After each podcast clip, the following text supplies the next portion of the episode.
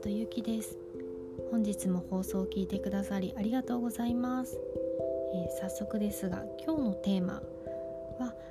えー、幸せになるための食事療法というのをご紹介したいと思います、えー、まずなぜこの放送をしようかと言いますと私自身が辛い経験をした時に、え幸せになりたいですとか、えー、幸せな生活環境を作っていきたいっていう思ったのをきっかけというのとあとこの放送を、えー、聞いてくださる方が少しずつ増えておりまして、まあ、その中ですごく個人的にも嬉しく思って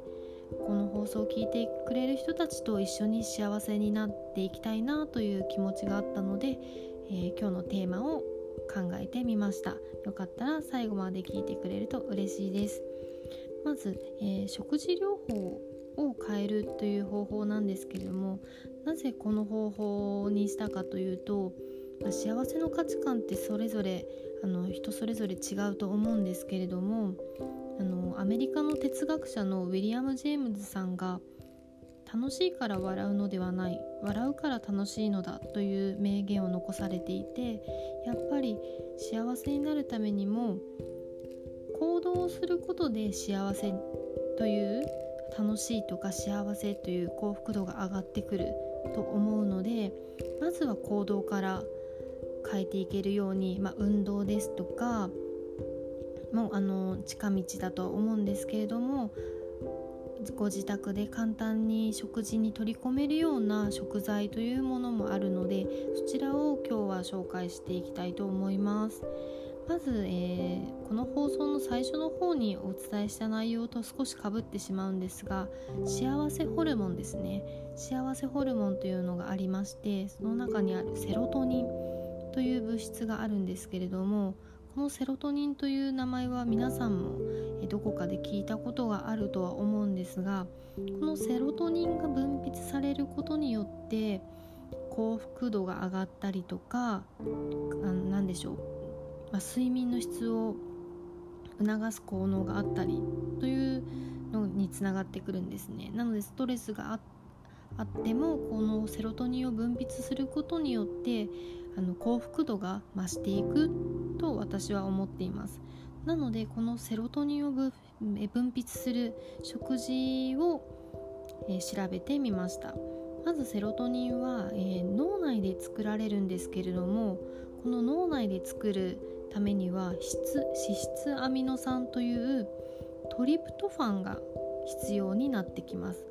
この質アミノ酸はいくつか種類があるんですけれどもその中に含まれているこのトリプトファンというのは体内で作ることができないんです。なので食事から補うことで、えー、トリプトファンからセロトニンに脳内で変わって日中はあのー、脳内でセロトニンが分泌して夜は睡眠を促すようなメロトニンに変化するというすごく幸せになるための必要な成分となっております。このトリプトファンが多く含まれている食事を、えー、これから皆さんにも私自身も生活に取り入れていって、えー、この放送を聞いている方と一緒に毎日幸せに、えー、過ごしていきたいなと思います。まずおすすめな食材は大豆です。この大豆とは、えー、食材でいうとお豆腐納豆味噌醤油という、えー、和食に使われる食材が多く含まれています。特にこの食材は植物性のタンパク質と言われているものでこのトリプトファンを、えー、吸収するだけではなく体にもいいタンパク質なのであのこれから朝食ですとか昼食夜などに納豆を1品入れていただくとか味噌汁を飲むようにするという風な生活リズムの中に含めていただくと良いかなと思います。この大豆がまアレルギーなどで食べれない方におすすめなのが乳製品のチーズ牛乳。ヨーグルトです。この乳製品もこのトリプトファンを、えー、分泌するトリプトファンというのを吸収できるようになる成分が入っているので大豆が苦手な方にもこのチーズ牛乳ヨーグルトというのはおすすめです。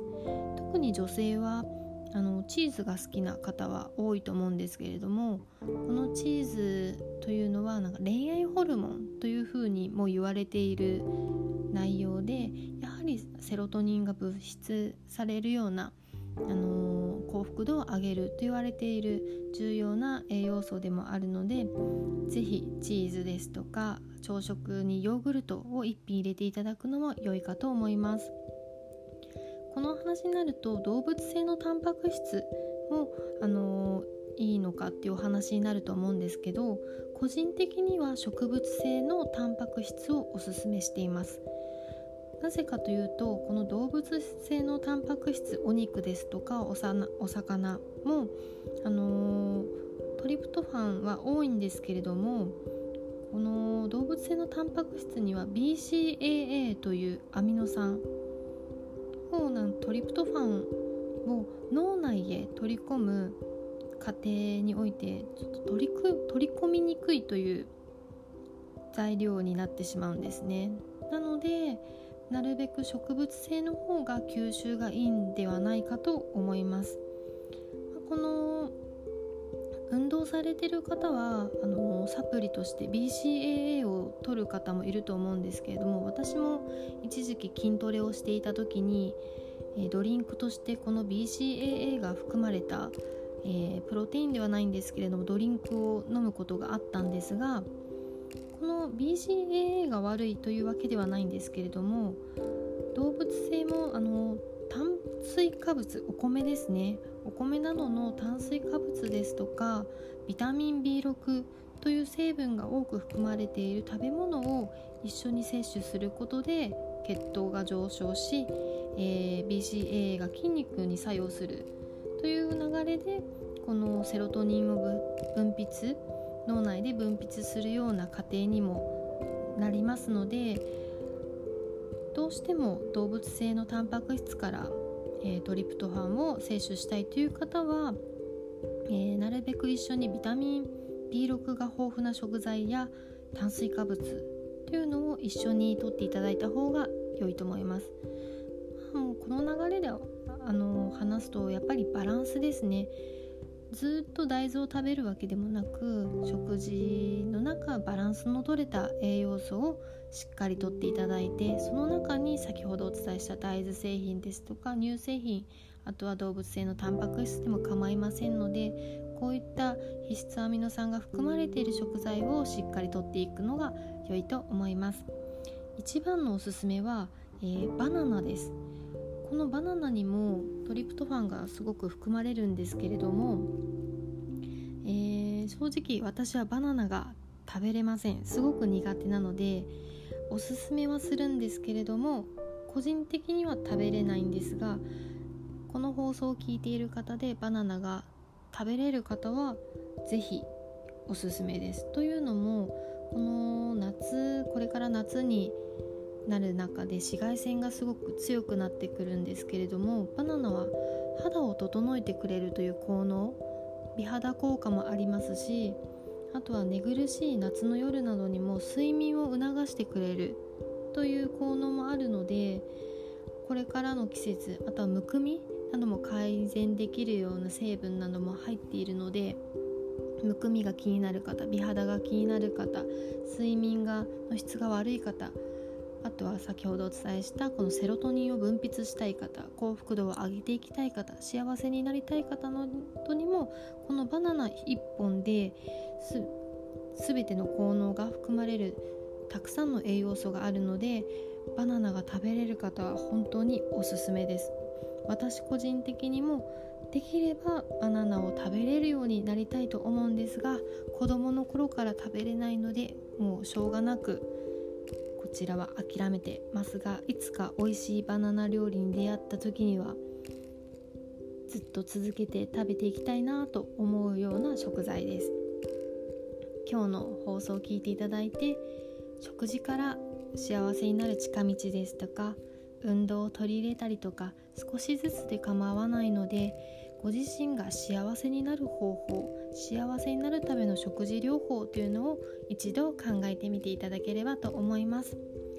今日の放送も聞いていただきありがとうございます。